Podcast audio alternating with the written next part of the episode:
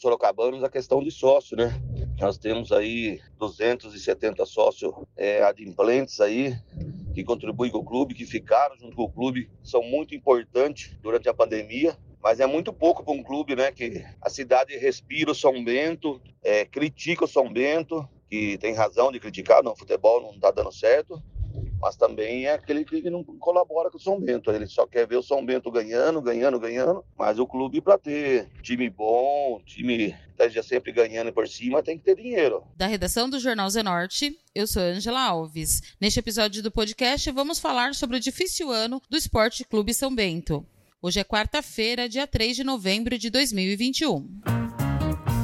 Após seis anos consecutivos participando das competições nacionais, o Esporte Clube São Bento infelizmente voltou às divisões inferiores do estado de São Paulo, sem um calendário nacional. A ascensão repentina do São Bento desde 2016, escalando desde a Série D do Campeonato Brasileiro, três participações consecutivas no Paulistão da Série A1, divisão mais importante do estado, até a chegada à Série B do Campeonato Brasileiro, estando entre os 40 clubes mais importantes do país. Atualmente, a diretoria executiva do São Bento trabalha muito contra as má gestões, tentando tirar uma imagem ruim que ficou com essas quedas recentes do clube. Almir Laurindo, presidente do Esporte Clube São Bento, fez uma análise desta temporada de 2021 última temporada na divisão de elite do Paulistão e também da Série D do Campeonato Brasileiro. Infelizmente, dentro do campo, a gente não conseguiu os resultados que esperávamos, né? Começando pelo Campeonato Paulista da Série A1. Montamos um time aí, é, acreditando que seria melhor do que dois né, no campeonato, para poder se manter. É, tivemos várias chances em alguns jogos. Infelizmente, esse ano com o VAR, acabou prejudicando muito o São Bento, porque cinco pênaltis aí foi dado pelo VAR. Se tivessem jogos normais, a gente não teria esses pênaltis, teria mais pontos. É, e quando o VAR era para nosso favor, o juiz apitou antes um lance contra o jogo do Santo André, que provavelmente a gente ganha naquele jogo lá como a gente ganhou, porque foi um gol legítimo. Novamente, não tivemos o VAR daí a nosso favor.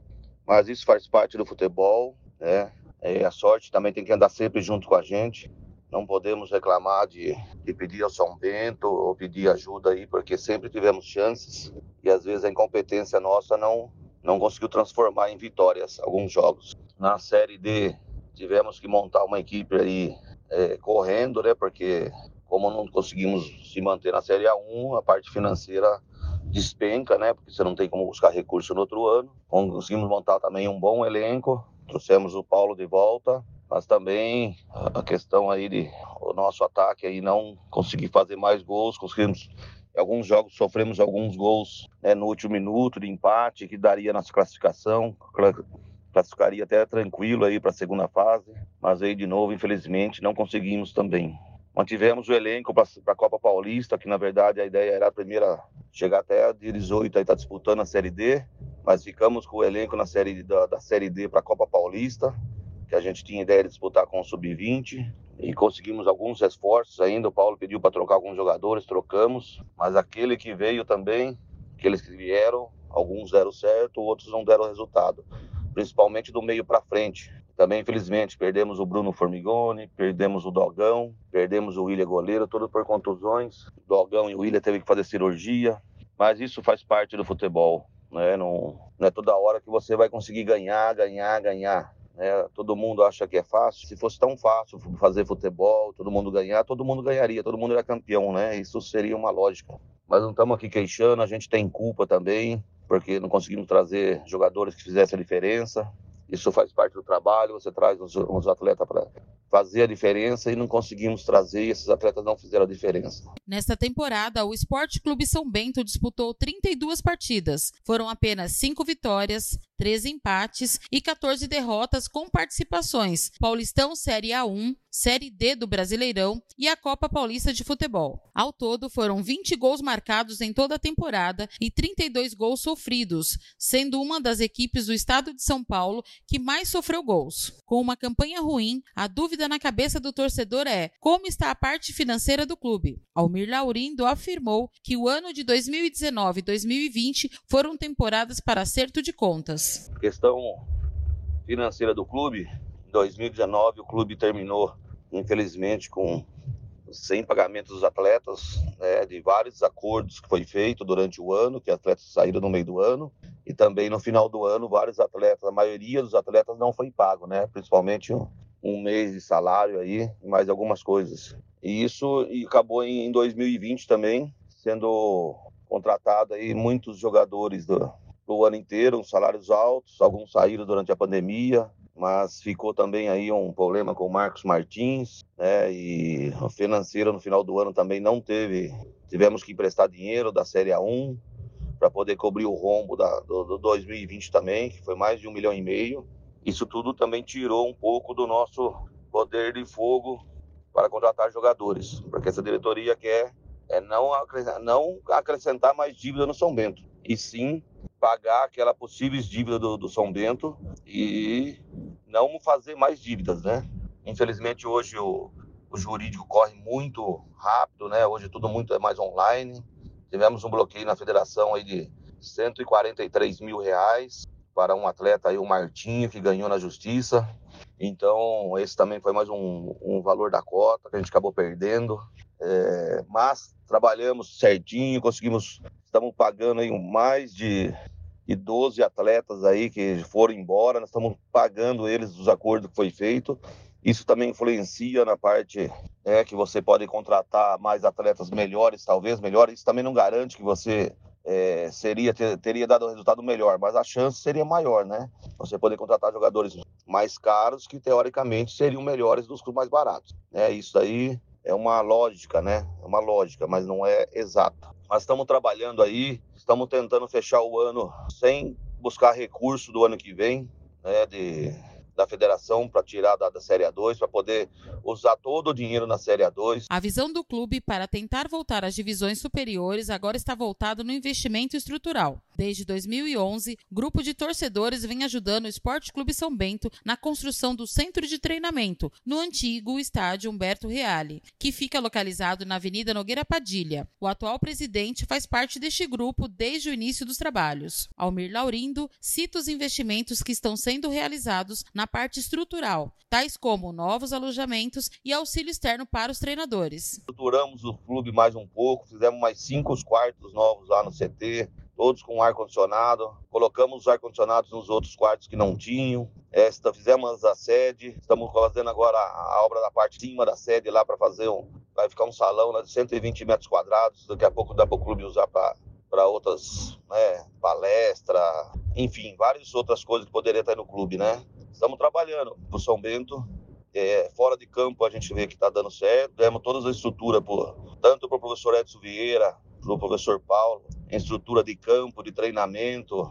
Né, de, essa parte aí de estrutura, a gente conseguiu dar uma ótima infraestrutura, não é das melhores do mundo, mas uma boa infraestrutura para que um time de futebol possa praticar o futebol. Então a gente está trabalhando, vamos trabalhar mais, porque é só o trabalho que vai conseguir repor o São Bento de novo na linha do trilho, voltar a ter calendário nacional de novo, a gente tem que buscar atrás, tem que subir na Série A1 para poder buscar a vaga depois de novo na, na Série D, ou o ano que vem também ser campeão da Copa Paulista para poder ganhar uma vaga na Copa do Brasil, ou também na Série D. Então, assim, é trabalho, é trabalho, trabalho. Não tem como ser essa outra filosofia sem trabalhar, mas com os pés no chão e sem aumentar a dívida do São Bento. A nossa ideia é entregar 2023 aí com o máximo de dívida pago o São Bento poder ficar estruturado, né? Não adianta ter um clube e você gastar, gastar, gastar, fica fazendo dívida aí, daqui a pouco o São Bento não existe mais, porque não tem como ficar, fica é inviável você pagar as contas, né? Então,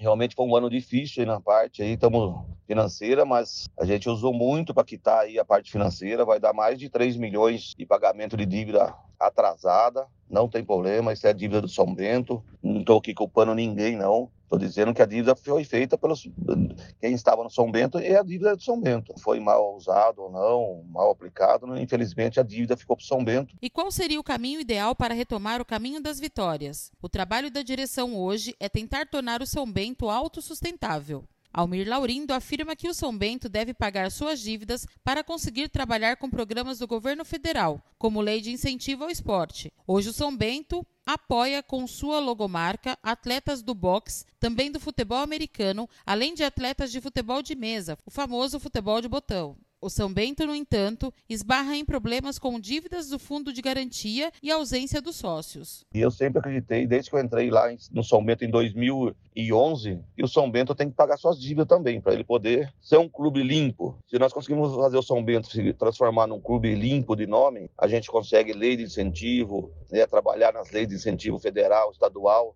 e arrecada muito dinheiro para realmente o clube daí poder andar bastante, sem ficar dependendo de ter cota de televisão todo ano. O São Bento tem que ser um clube que não pode viver de cota, porque quando você futebol é ingrato, tem uma hora que você cai, aí só o dinheiro vai lá embaixo. Então vivendo de cota não é o ideal para nenhum clube e a gente tem que buscar mais recursos. E um dos grandes recursos que teria seria a lei de incentivo. Mas infelizmente o nome do São Bento com dívida de fundo de garantia de 1970, para você ter uma ideia. O São Bento tem dívida de, de INSS de 70, 72 fundo de garantia.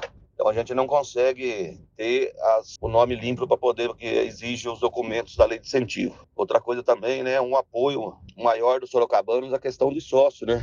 Nós temos aí 270 sócios é, adimplentes aí, que contribuem com o clube, que ficaram junto com o clube, são muito importantes durante a pandemia mas é muito pouco para um clube, né? Que a cidade respira o São Bento, é, critica o São Bento, que tem razão de criticar, no futebol não está dando certo, mas também é aquele que não colabora com o São Bento. Ele só quer ver o São Bento ganhando, ganhando, ganhando, mas o clube para ter time bom, time que esteja sempre ganhando por cima, tem que ter dinheiro, né? Então, até faço aí um apelo aí para os torcedores aí. A maioria pode colaborar com 40 reais aí por mês com o São Bento. Se tiver aí 2 mil sócios aí, né, a gente teria já. Só assim o São Bento já viveria é, com 2 mil sócios, o São Bento não ia depender mais de cota da, da federação para poder viver, vamos dizer assim. Aí poderia usar a cota da federação, tudo realmente no, no, no, futebol, no time de futebol. Hoje a gente tem que pegar a cota, contratar jogadores, pagar a infraestrutura do clube,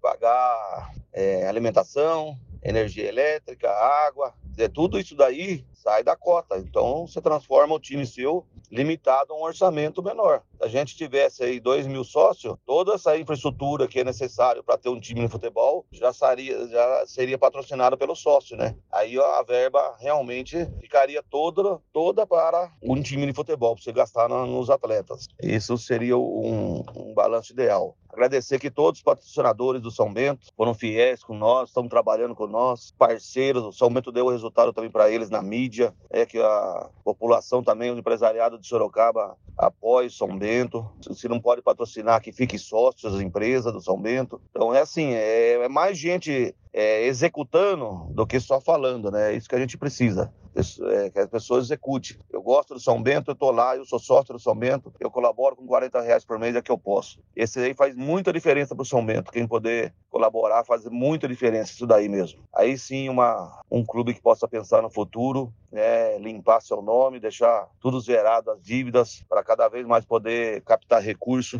e se transformar num grande clube mesmo que o São Bento merece. Esse foi mais um podcast do Jornal Zenorte, trazendo para você as últimas notícias de Sorocaba e região. E nós voltamos amanhã com muito mais notícias, porque se tá ao vivo, impresso ou online, tá no Zenorte.